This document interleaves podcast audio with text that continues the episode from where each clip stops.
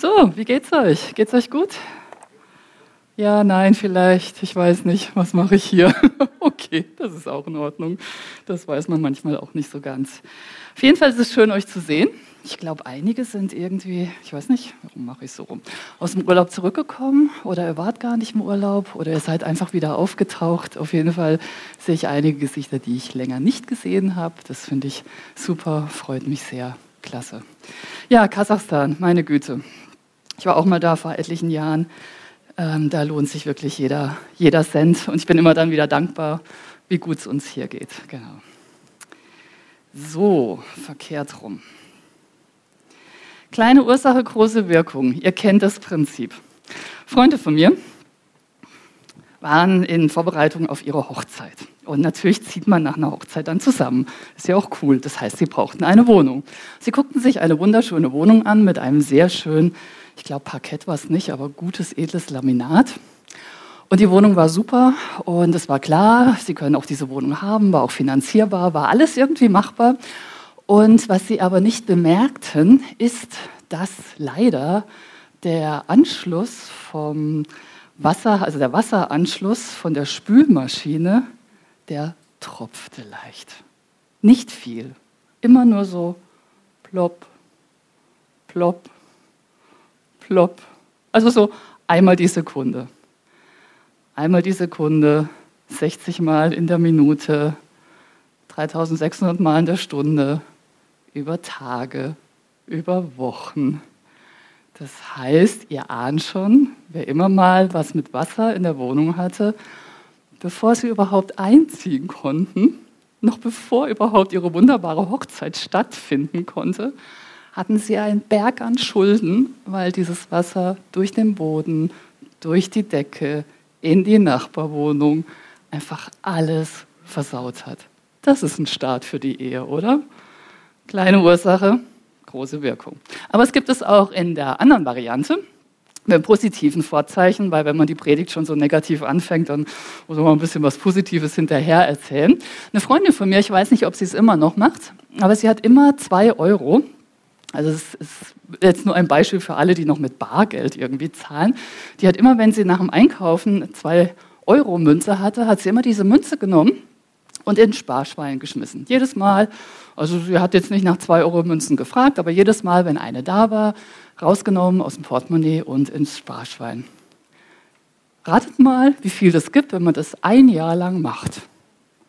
Das ist richtig viel und es hat immer ihren Urlaub finanziert. Kleine Ursache, große Wirkung. Und das gilt auch im geistlichen Leben. Wen wundert's? Wir haben jetzt schon einiges über geistliche Gewohnheiten gehört, da hat Johannes uns mit reingenommen. Und es ist tatsächlich so, erst formst du eine Gewohnheit und dann formt die Gewohnheit dich. Diesen Satz fand ich so super, ich habe ihn geklaut. Theo, vielen Dank. Erst formst du eine Gewohnheit und dann formt die Gewohnheit dich. Und da möchte ich mit euch heute ein bisschen drüber nachdenken, wie funktioniert das denn bei solchen geistlichen Gewohnheiten. Wir haben über die fünf Gs gesprochen, die werdet ihr gleich nochmal sehen, für diejenigen, die vielleicht nicht jedes Mal da waren. Das sind so diese fünf Gs, über die Johannes gesprochen hat. Und wer nicht so technikaffin ist, weiß es vielleicht nicht. Also die fünf Gs ist natürlich eine nette, ein netter Hinweis auf das in Deutschland zumindest geplante, superschnelle, mobile Datenfunknetz. Ich finde, es ist klasse, dass Johannes das genommen hat, weil dafür braucht man auch echt Glauben, dass in Deutschland irgendwann mal flächendeckend bis in die letzten Schwarzwalddörfer ein schnelles mobiles Datenfunknetz entsteht. Aber es ist ein anderes Thema. Lieben Gruß an die Telekom. Wir beschäftigen uns hier mit 5Gs, mit fünf geistlichen Gewohnheiten, die uns zwar nicht datenmäßig per Handy connecten, aber uns im Glauben connecten, also verbunden sein lassen. Ihr habt die wahrscheinlich schon gehört. Die sind jetzt auch nicht neu, weil Gutes, was sich bewährt hat, muss man auch nicht neu erfinden. Das Gespräch mit Gott, das Gebet, Gottes Wort, die Bibel lesen, Gottes Liebe leben, dem Nächsten dienen in Wort und Tat, gerne geben, teilen, was wir haben um Gottes Gegenwart genießen, den Sabbat feiern. Ich mag diese Aufzählung sehr, ähm, nicht nur weil es einfach zentrale Sachen sind, die uns helfen, verbunden zu sein, sondern weil ich finde, so die ersten zwei, das kann man zwar in Gemeinschaft machen, kann man aber auch ganz gut alleine machen. Und ist oft einfach für mich so eine Herzenssache, wie ich mit Gott zusammen sein kann. Und die nächsten zwei, Nummer drei und vier, da geht der Fokus einfach nach draußen zu meinen Mitmenschen, zu meinen Nächsten. Das heißt, ich bleibe nicht so in mir, meiner kleinen Welt, ich und mein Herr, sondern ich kann gucken, wer ist denn so mein Nächster, mein Nachbar, meine Freunde. Ich kann weitergeben, was ich habe. Und dieses Sabbat feiern ist nochmal echt eine super Klammer um alles drum. Mit Gott, miteinander, zusammen feiern wir einfach Gott.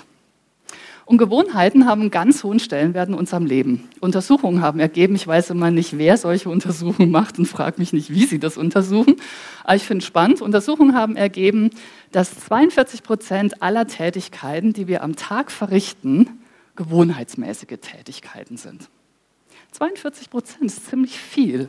Also ziemlich viel deines Tages ist einfach bestimmt durch deine Gewohnheiten.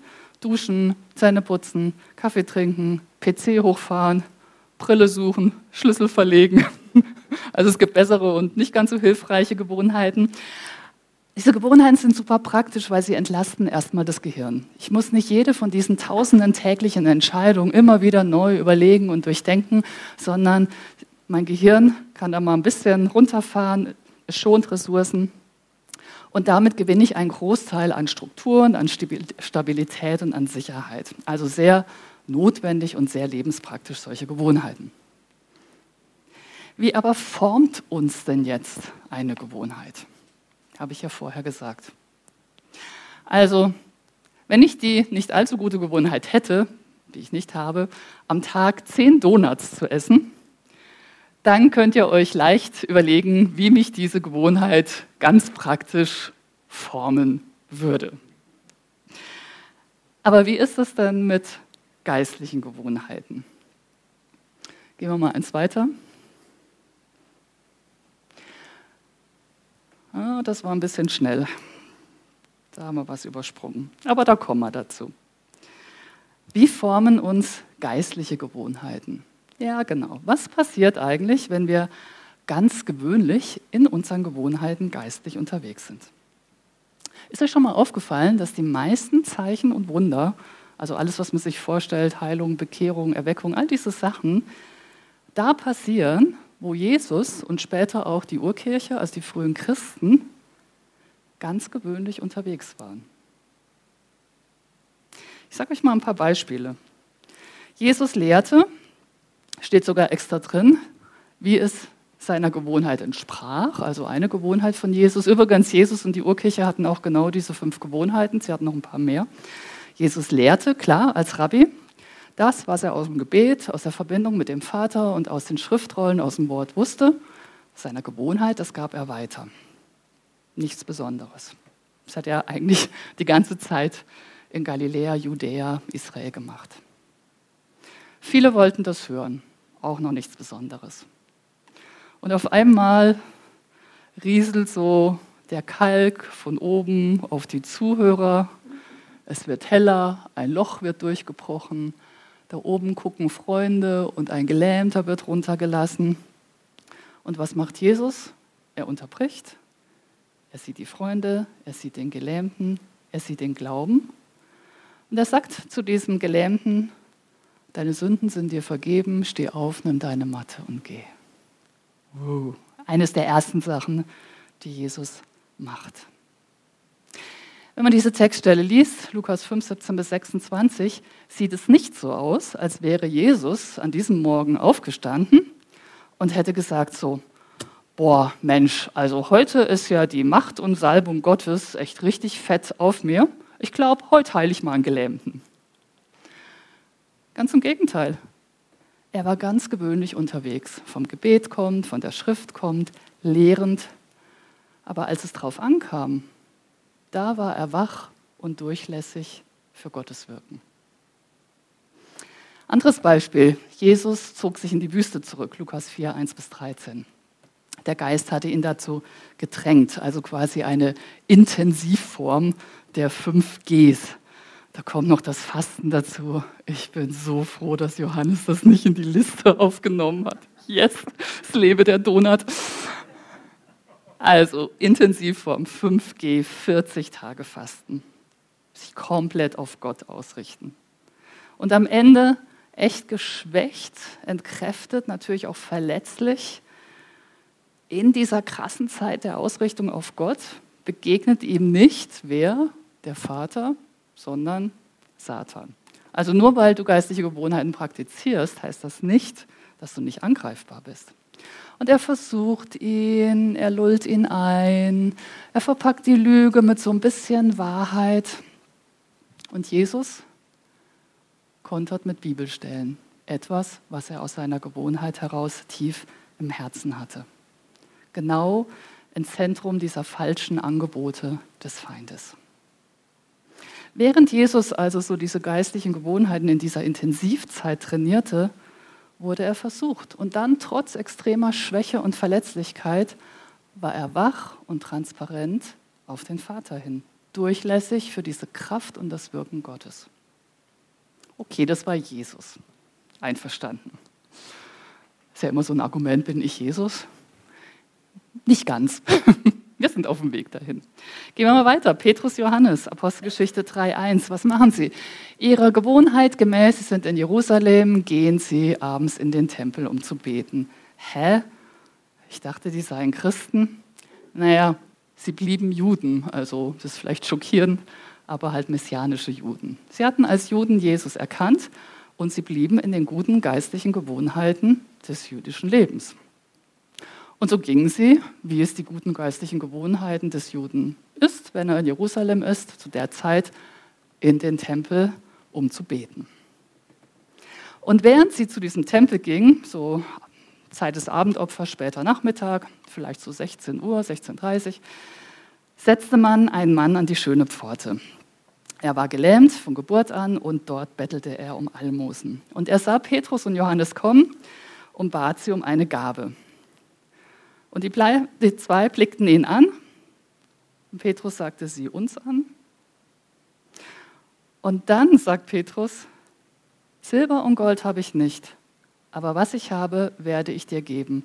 Im Namen von Jesus aus Nazareth, dem Messias, steh auf und geh. Dabei fasste er seine rechte Hand und half ihm auf. Sofort wurden die Füße und Gelenke des Mannes kräftig. Er sprang auf und konnte tatsächlich stehen und gehen. Mit Petrus und Johannes ging er in den Tempelhof, lief herum, sprang in die Luft und lobte Gott. Auch hier, offensichtlich sind Petrus und Johannes nicht an diesem späten Nachmittag losgezogen mit der Absicht, hm, heute heilen wir einen Gelähmten. Wir verbringen noch mal schnell ein Wunder. Sondern sie sind ganz normal unterwegs gewesen zu einem Gottesdienst. Aber sie waren wach und geistesgegenwärtig genug, um sich ansprechen zu lassen, sich unterbrechen zu lassen, genau hinzusehen, sich auf die Situation darauf einzulassen, auf Gott zu hören, auf Gott zu vertrauen und Gott gemäß zu handeln. Das ist schon eine ganze Ecke. Und das Resultat war, dass Gott groß rauskam und verherrlicht wurde. Als, sie, als es darauf ankam, waren sie wach und durchlässig für Gottes Wirken. Wem so langsam dämmert, dass es da vielleicht irgendwie eine Idee dahinter geben könnte, du liegst richtig. Vielen Dank, dass du wach dabei bist. Wer ist jetzt erschrickt und denkt, okay, was habe ich verpasst? Einen habe ich noch. Ab Paulus, ein bisschen später. Diese Geschichte bringt mich immer wieder zum Schmunzeln. Apostelgeschichte 16. Paulus und sein Team wollten eigentlich weiter in Kleinasien unterwegs sein, aber es hieß, dass der Geist es ihnen verwehrte.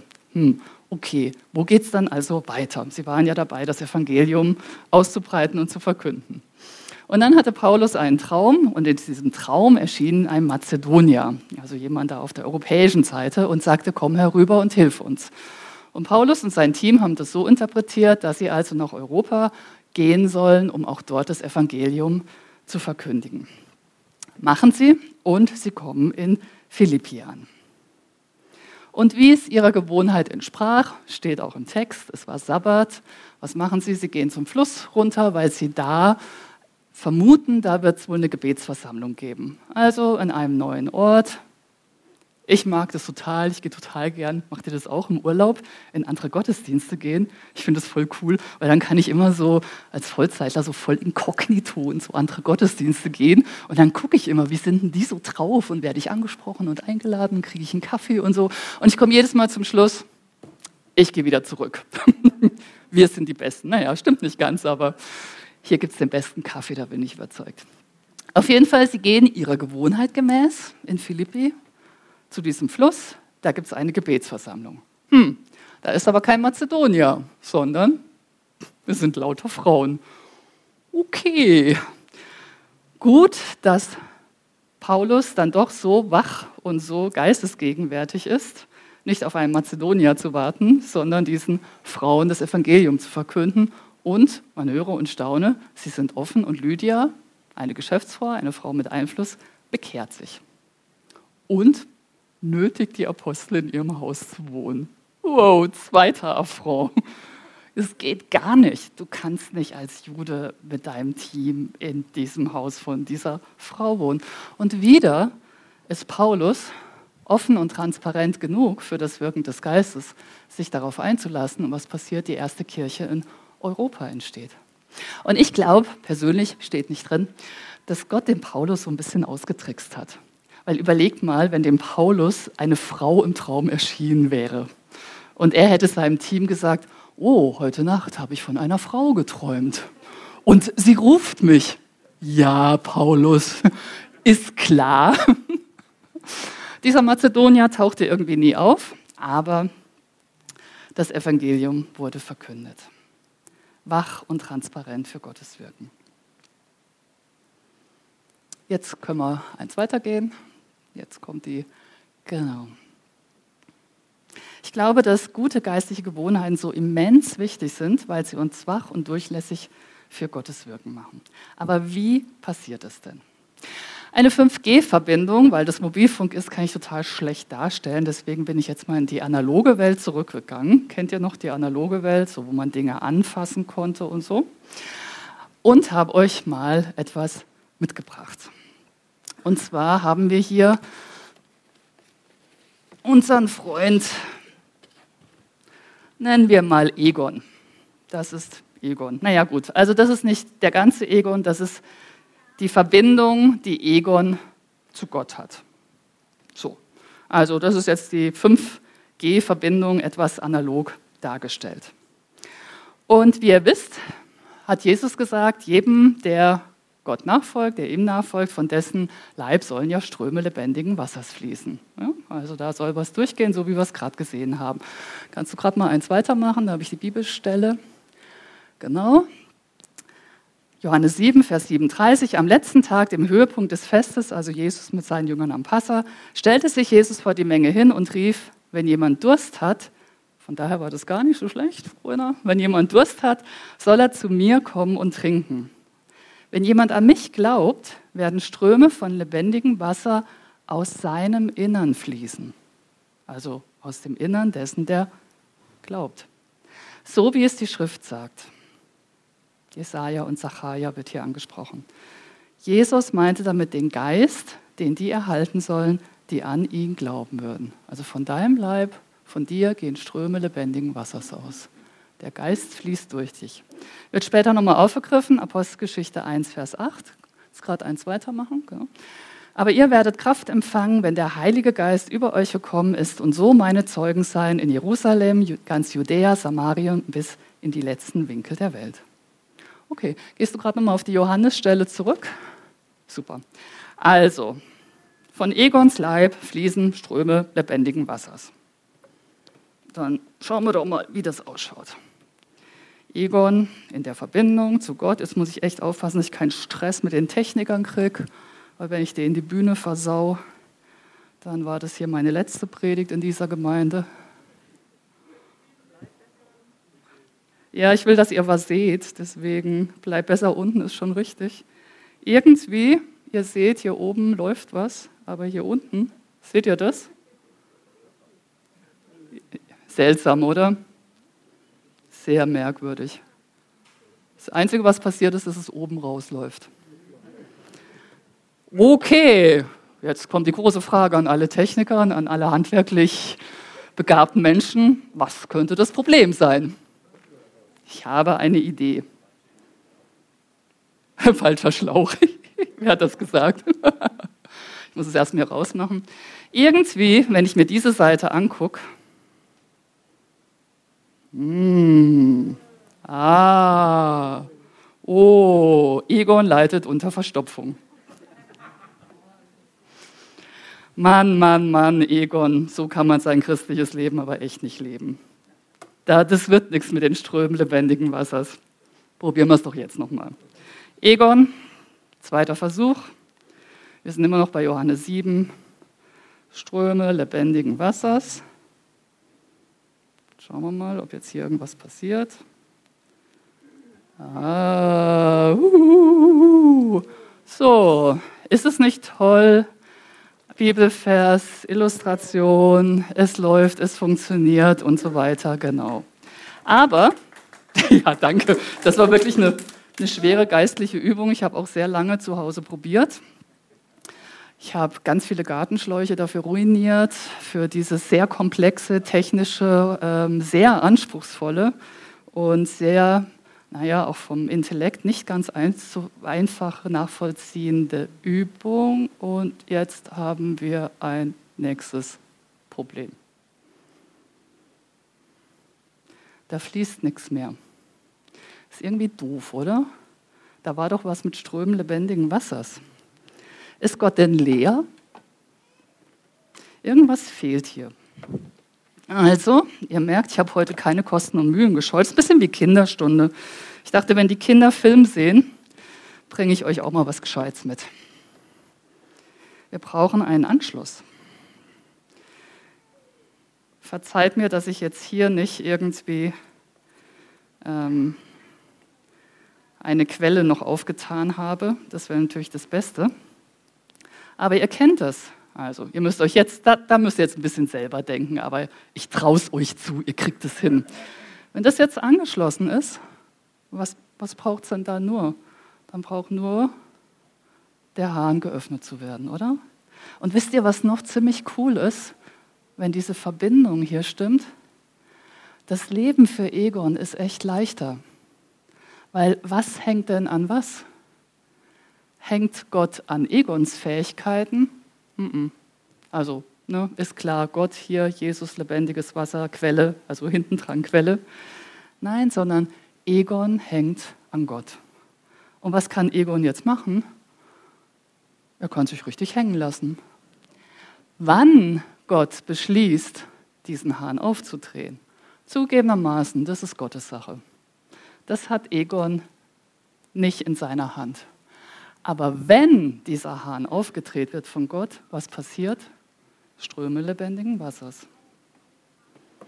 Und wisst ihr was? Weil heute so ein super cooler Tag ist und weil ihr so eine extremst coole Gemeinde seid, habe ich euch noch was mitgebracht. Wolltet ihr immer schon mal wissen, wie Jesus ausschaut? Ich habe ihn euch heute mitgebracht. Das ist ziemlich cool. Und zwar ein bisschen Umbaumaßnahme. Hallo Egon, tut mir leid. Jesus sieht so aus. Komplett angeschlossen, komplett transparent, komplett durchlässig auf Gottes Wirken. Er wird gehalten, da muss noch nicht mal was gedreht und verschraubt werden, weil der Vater und er sind eins. Und wisst ihr, was Jüngerschaft ist? Nichts anderes als der Weg von diesem Schlauch in diese Transparenz. Weil wisst ihr was? Wisst ihr, wie Gott uns sieht? Ratet mal. Er sieht uns schon so.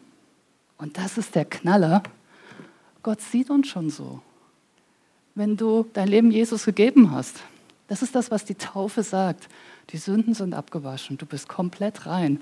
Du bist tatsächlich schon genauso transparent auf Gott hin. Jetzt sagst du, haha, liebe Sonja, du kennst aber nicht mein Leben. Stimmt, und du kennst nicht meins und ich bin sehr dankbar dafür. Wird Gott noch ein bisschen was zu tun haben, uns von innen zu reinigen, dass wir transparenter werden? Ja, vermutlich. Und das ist der ganze Deal an Jüngerschaft.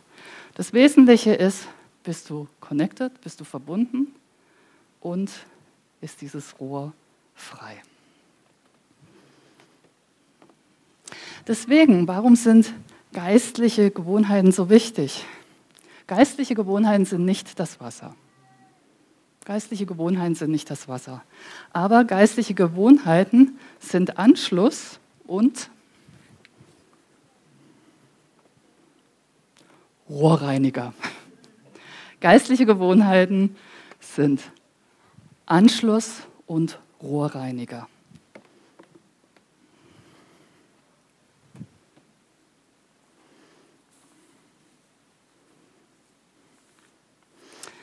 Und jetzt sagt der aufmerksame Zuhörer, hm, liebe Sonja, ist ja ganz nett soweit, aber du bist gerade dabei, ein bisschen zu tricksen. Mach mal die nächste Folie. Aber gibt es denn nicht genug Beispiele in der Schrift, im Alten und im Neuen Testament, wo Menschen ganz gute geistliche Gewohnheiten hatten, aber dennoch nicht verbunden und offen und transparent auf Gott hin waren? Ja, natürlich. Die gibt's. Die waren zwar verbunden, ich schraube das jetzt nicht extra nochmal an, aber sie waren nicht offen für Gott hin. Was war denn das Problem, obwohl sie ihre geistlichen Gewohnheiten trainierten? Eins der bekanntesten Beispiele ist das vermutlich aus Lukas 10, 30 bis 37. Barmherziger Samariter. Da kommt ein Mann unter die Räuber, wird geschlagen, halb tot, halb nackt, liegt da. Da laufen ein Priester vorbei, ein Levit vorbei, vermutlich von Jerusalem, also vermutlich eher vom Tempeldienst kommt, von ihren geistlichen Gewohnheiten kommt und laufen an dem Mann vorbei. Und wer hilft, ist dieser wahrscheinlich nicht allzu religiöse Samariter was läuft denn da schief? Weil Priester und Levit sind doch eher geistliche Profis als dieser Samariter. Das Problem ist, du kannst diese geistlichen Übungen, du kannst diesen Rohrreiniger, ich mache das jetzt mal lieber nicht, weil ich habe keine Ahnung, was passiert, wenn man einen Rohrreiniger äußerlich anwendet. Dann kriege ich Ärger mit dem Olli, weil das ist ein Gartenschlauch. Und niemand will Ärger mit Olli kriegen. Merkt euch die Message dieser Predigt, niemals Ärger mit Olli kriegen. Was man machen kann, ist den Rohrreiniger auf so einen Lappen und dann den Rohrreiniger nicht innerlich, sondern äußerlich anwenden. Wenn das jetzt ein Metallrohr wäre, würde das auch super glänzen. Es würde richtig schick ausschauen. Und du könntest einen Haufen Leute in deiner Gemeinde wahrscheinlich damit beeindrucken, wie tolle geistlichen Gewohnheiten du hast wie viele Stunden du Bibel liest und wie oft du auf den Knien liegst und vielleicht hast du auch schon mal 40 Tage gebetet und gefastet. Eine äußerliche Anwendung geistlicher Übungen, geistlicher Gewohnheiten nützen uns überhaupt nichts. Gerade mal die nächsten, nächste Folie machst. Es ist völlig wurscht, wie viel du Bibel liest. Es ist völlig egal, wie oft du in den Gottesdienst gehst. Es ist völlig wurscht, wie demütig du dienst, wenn dein Herz nicht verändert wird.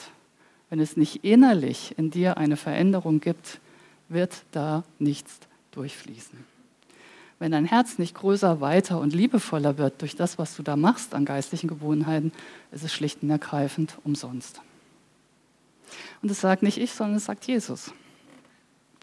In Matthäus 15 kommen Pharisäer und Gesetzesgelehrte und sagen zu Jesus, wieso waschen eigentlich deine Jünger nicht die Hände? Also ging es weniger um Hygiene, wie jetzt bei uns in Zeiten von Corona und auch natürlich auch schon vor Corona, sondern es war auch eine geistliche Übung, eine geistliche Gewohnheit. Wieso ignorierst du eigentlich diese ganzen geistlichen Gebote, diese geistlichen Anordnungen Gottes? Und Jesus kommt in einen längeren Dialog und zum Schluss sagt er, habt ihr denn nicht begriffen? Und das sagt er zu seinen Jüngern versteht nicht, dass alles, was in den Mund kommt, es ging dann um Essensvorschriften, in den Magen geht und im Abort wieder ausgeschieden wird. Doch was aus dem Mund herauskommt, kommt aus den Herzen. Das macht den Menschen unrein. Denn aus dem Herzen des Menschen kommen böse Gedanken und mit ihnen alle Arten von Mord, Ehebruch, sexueller Unmoral, Diebstahl, falschen Aussagen, Verleumdung. Das ist es, was den Menschen vor Gott unrein macht. Nicht, wenn er mit ungewaschenen Händen isst, wird er. Aber wenn er mit ungewaschenen Händen isst, wird er nicht unrein. Was machen wir denn jetzt damit? Bisschen praktischer. Gehst du gerade mal auf die nächste? Ich habe euch eine kleine Liste mitgebracht als Angebot, was man jetzt damit machen kann. Check mal deine geistlichen Gewohnheiten. Ich weiß, dass viele von euch wirklich gute geistliche Gewohnheiten haben. Es gibt viele von euch, die lesen regelmäßig die Bibel, die gehen in Gottesdienst, die beten, die teilen, was sie haben. Wir sind eine sehr großzügige Gemeinde. Deswegen check mal deine geistlichen Gewohnheiten. Führen sie wirklich dazu, dass du mit der Quelle verbunden bist und dass du dich hängen lassen kannst? Oder sind deine geistlichen Gewohnheiten eher was, was dich stresst? Wo du das Gefühl hast, Gott ist irgendwie not amused, wenn du sie mal nicht machst. Führen deine geistlichen Gewohnheiten wirklich dazu, dass dein Leben entspannter wird? Dass du weißt, ja, ich bin Kind Gottes, ich bin schon transparent, Sieht man nicht immer so ganz, aber so bin ich geschaffen. Führen deine geistlichen Gewohnheiten dazu, dass du um diese Liebesbeziehung, um diese Connection weißt, dass du dich total gehalten und getragen und geliebt und verbunden weißt. Nicht, weil du so toll bist, sondern weil Gott so groß ist und weil Gott die Quelle ist, weil du an ihm angeschlossen sein kannst. Machen deine geistlichen Übungen dich wirklich offen oder bleiben da irgendwelche Lappen und alten Sachen in deinem Leben hängen? Gibt es da vielleicht den ein oder anderen Knoten in deinem Leben? Obwohl du verbunden bist, merkst du, da fließt irgendwie nichts durch. Gibt es irgendwelche Blockaden, Brüche, Bindungen, wo du merkst, da wird nichts passieren? Gott möchte sehr, sehr gerne uns immer wieder heilen und befreien und uns ein gutes Leben geben. Ein christliches Leben ist kein entspanntes Leben. Das wäre sicherlich falsch. Aber es ist ein gutes und ein gelingendes Leben. Check mal deine geistlichen Gewohnheiten. Machen sie dich offen und transparent für Gott hin, so dass du geistesgegenwärtig da sein kannst, so dass du wach bist, so wie wir es gerade gesehen haben, dass du transparent wirst, immer mehr wirst. Es ist ein Prozess, ja natürlich braucht es vielleicht eine grundlegende Rohrreinigung. Braucht es vielleicht mal ein echtes Eingeweichtsein in Rohrreiniger. Frommdeutsch, die Bibel spricht nicht so viel von Rohrreinigung, sie nennt es Buße, Umkehr. Eigentlich ist Umkehr auch nicht so ganz das beste Wort, sondern was gemeint ist, ist an sich eine Neuausrichtung. Braucht es mal eine echte Neuausrichtung genießt du vielleicht die Gemeinschaft von Christen, findest es auch toll, hier zu sein, aber eigentlich so ernsthaft hast du dein Leben noch nicht Jesus anvertraut. Sondern du hältst immer noch Sachen fest, wo du denkst, nee, nee, nee, nee, nee, auf die kann ich nicht verzichten. Und wenn ich ganze Sachen mit Gott mache, dann wird er mir das bestimmt nehmen. Das können gute Dinge sein. Aber wenn es nicht Dinge sind, die Gott für dich hat, verstopfen sie dieses Rohr. Überprüf das mal mit Gott und seinem Geist. Und wende dich vielleicht auch an eine geistliche Person, weil man kann immer auf beiden Seiten runterfallen. Es gibt die Leute, die ganz skrupulös sind. Oh, Sünde, Sünde, Sünde in meinem Leben. Dem muss man sagen, nimm mal ein bisschen weniger Rohrreiniger. Entspann dich, alles in Ordnung. Und es gibt die Leute, die sagen, oh, oh alles gut, wunderbar, ich bin ja hier und ich mache auch mal nett Lobpreis. Und hm, okay, und was kommt raus? Bist du transparent auf Gott hin? Fokussier dich auf eine Sache. Wenn du vielleicht noch keine geistlichen Gewohnheiten hast und sagst, oh ja, also so regelmäßige Rohrreinigung und so connected sein, das wäre eigentlich echt cool, weil das wird irgendwie dann auch einfacher, wenn Gott an dem Wasserhahn auftritt, dann strömt es raus. Welche eine Sache hätte im Moment für dich den größten Effekt? Ich habe festgestellt, letztes Jahr, es gibt, ich habe einige geistliche Übungen, die ich mal mehr, mal weniger regelmäßig mache Deswegen heißt es ja auch Übung, weil wir am Üben sind. Ich habe festgestellt, es gibt eine Sache, die macht einen richtig, richtig heftigen Unterschied in meinem Leben aus und die ist ziemlich banal. Und ich war etwas geschockt, dass eine so simple Sache so einen riesen Effekt hat. Und diese simple Sache ist schlicht und ergreifend, gehe eine Stunde früher ins Bett. Oh, okay. Was passiert? Wenn ich eine Stunde früher ins Bett gehe, liege ich nicht so lange auf dem Sofa rum. Wenn ich nicht so lange auf dem Sofa rumliege, gucke ich nicht komische Sachen, die mich sowieso nicht interessieren. Wenn ich nicht auf dem Sofa rumliege, dann futter ich nebenher auch keine Kekse. Wenn ich nicht auf dem Sofa rumliege, sondern ins Bett gehe, dann bin ich schlicht und ergreifend etwas früher ausgeschlafen. Wenn ich früher ausgeschlafen bin, dann bin ich sogar wach genug, um morgens zu beten und die Bibel zu lesen. Und dann komme ich völlig aufgeräumt und strahlend und freudig ins Büro und serviere meinen Kollegen einen Kaffee. Naja, nicht immer. Ihr versteht das Prinzip. Eine Sache, und ich war ziemlich überrascht, wie simpel das ist, eine Sache hatte bei mir eine echt große Auswirkung. Welche eine Sache, welche eine Gewohnheit kann für dich eine kleine Ursache mit großer Wirkung sein. Und sei nicht als Einzelkämpfer unterwegs. Es geht nicht um Leistung und Perfektion. Du kannst den Rohrreiniger nicht selber machen. Du kannst auch nicht irgendwie das Wasser selber produzieren. Sondern es geht um dein Herz, was du Gott hinhältst und ihm bittest, dass er mal checkt, wie es ausschaut und dass du einfach eine Sache anfängst einzuüben. Weil das glaube ich, wir formen zuerst eine Gewohnheit, dann formt die Gewohnheit uns und schlussendlich wird dadurch diese ganze Welt geformt. Wenn du gerade mal die letzte Folie machst,